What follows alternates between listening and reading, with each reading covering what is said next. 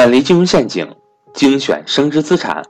各位伙伴，大家好，我是格局商学院班主任韩登海。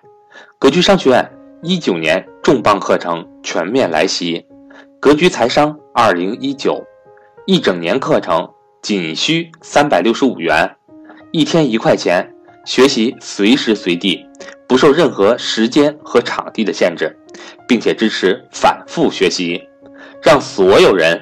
都能和赵老师一起学习财商知识，您只需要节约一次请朋友吃饭的钱，就能够接触到赵正宝老师最新财商知识。欢迎想报名学习的伙伴和我联系，我的手机和微信为幺三八幺零三二六四四二。下面，请听分享。有我们的听众给我们发来信息，说老师。你们节目讲的真的不错啊！我学到了很多关于投资理财的知识，但是呢，我有一个问题和困惑，想咨询一下。哎，我就问什么问题和困惑呢？他说，咱们节目当中呢讲的很多这个投资的资产呢，都是一些高成长性的，也有风险的。那这位学员呢也明白也了解，投资都有风险啊，没有百分之百没有风险的事。所以呢，我们节目当中呢讲房产啦，讲这个股票类的、股权类的投资了比较多一点。他就说尝试过拿小钱，尝试过一些高风险这种投资，他一点风险都不能承受。每当账户上或者他资产上面有一些亏损的话，他就会睡不着觉，紧张着急，哎，容易引起焦虑。他试了几次都不行。所以呢，他就说：“老师，您讲这是挺好，但是我发现它不适合我。”哎，我问他：“你试过多次了吗？”他说：“是的，我试过多次了啊，在两年的时间内试过几次了，都不合适。”，那我就跟他说：“其实呢，他属于是风险厌恶型的投资人。什么是风险厌恶型投资人呢？就是投资人是分很多种类的，比如说有的人就是这种冒险进取型的，哎，他不担心，他不是特别惧怕他的亏损或者这种失败。”他愿意不断的尝试，不断的尝试，不断的去摸索外部的规律，不断的去对自己的这种心理承受能力做调节、做调整，然后不断的想获得多的或者说更合理的收益，这就是风险进取型的。还有一种就是风险厌恶型的，风险厌恶型的就是一点风险都不愿意碰到。如果你想把一个风险厌恶型的人变成一个冒险进取型的，其实是非常难、非常难的。为什么？有句话叫做什么？叫做江山易改，本性难移。很多从小到大长了几十年长成的东西，其实它是很难改变的。可以说真的是非常难。你要让一个风险厌恶型的变成一个冒险进取型的，他要对自己的这种内心的这种性格、情绪的改变是非常之剧烈的。所以大多数人其实是很难改变的。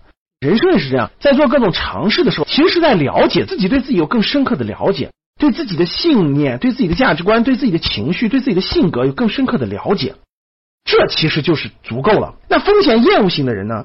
他不适合高风险这种，他适合这种保本型的资产。保本型的资产有没有呢？当然也有。我在我的投资理财课当中呢讲的非常详细。保本型的资产，或者说只要持有长久，它接近于保本的类保本型的资产，同样是有的。课程当中呢，我会有详细的讲解，包括银行的理财，包括货币基金，包括债券基金、国债这样的啊，其实很多都是保本型的或类保本型的。衍生出来，你是什么样的投资人？这个是对自己很深刻的一个思考和理解。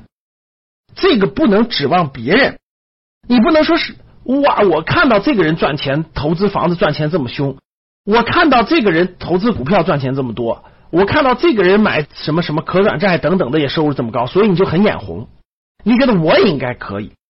其实呢，也许那个人他炒房子背那么多的外债，他一点压力都没有，但是你就不行，你背一点外债你就很严重了，很焦虑了。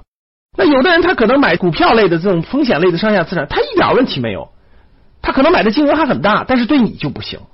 所以你不能眼馋别人，为什么不能眼馋别人？其中有一个重要的规律，就是。大家必须明白，这就是对内和对外。对外，任何事物的成功，包括你的个人的发展、你的事业的发展、创业的成功，包括你投资的成功，一个是外部，一个是内部。外部是什么呢？外部是外部的规律，它运行都是有一定的规律的，比如房地产的规律、股票的规律、上市公司的规律，就是外部事物某个行业的规律、某类人群的规律，它都是有规律的。你只要把握住了外部的规律，就解决了一半问题了。第二个就是对内，对内是对自己的这种信念、价值观、情绪、性格、战略、策略、战术这些东西。举个例子，大家都理解了，这是一个价值观的事情。比如说啊，有的人他就会假设他以倒卖共享单车为获利，呃，他把共享单车拆了零件，他去卖钱，他觉得就可以做出这样的事情。你为什么做不出呢？因为你们的价值观不一样，你有善恶之分，他没有好坏之分，他没有，这就是人和人的差别。那对内讲的就是这些东西啊，信念、价值观、情绪、性格的把控、战略、策略、战术这些东西。每一个事情的成功，我们都不要只看外表，我们要去分析别人为什么有这样的东西，对内对外他掌握了什么样的规律。所以呢，希望通过今天这个。课程，我希望大家明白，在探索和摸索的过程当中，了解外部规律，了解自己，然后选择适合自己的路去发展和成长，这其实就是成功。好的，当你看到我所看到的世界，你将重新认识整个世界。谢谢大家。它基本有一个规律，每三年有一次大丰收。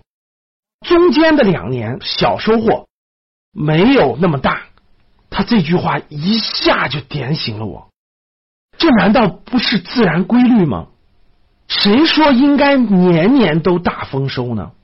三年一次大丰收，小年是小丰收，不是很好的吗？不就是自然界的规律吗？就如同我们的投资不是一样的吗？每三到五年就有一次大的牛市。平常都是一些震荡式熊市，没有太多的收获。但是每三到五年就会有大的收获。如果你期盼着每年都是大收获的话，这不就是违背了自然规律吗？这个收获对我影响太大了。春播、夏等、秋收、冬藏，每三年一个大的收获，平常是小的收获。这样的自然规律。其实已经把投资讲得清清楚楚、明明白白。希望大自然给我们带来的规律，引导我们一生的投资收获满满。当你看到我所看到的世界，你将重新认识整个世界。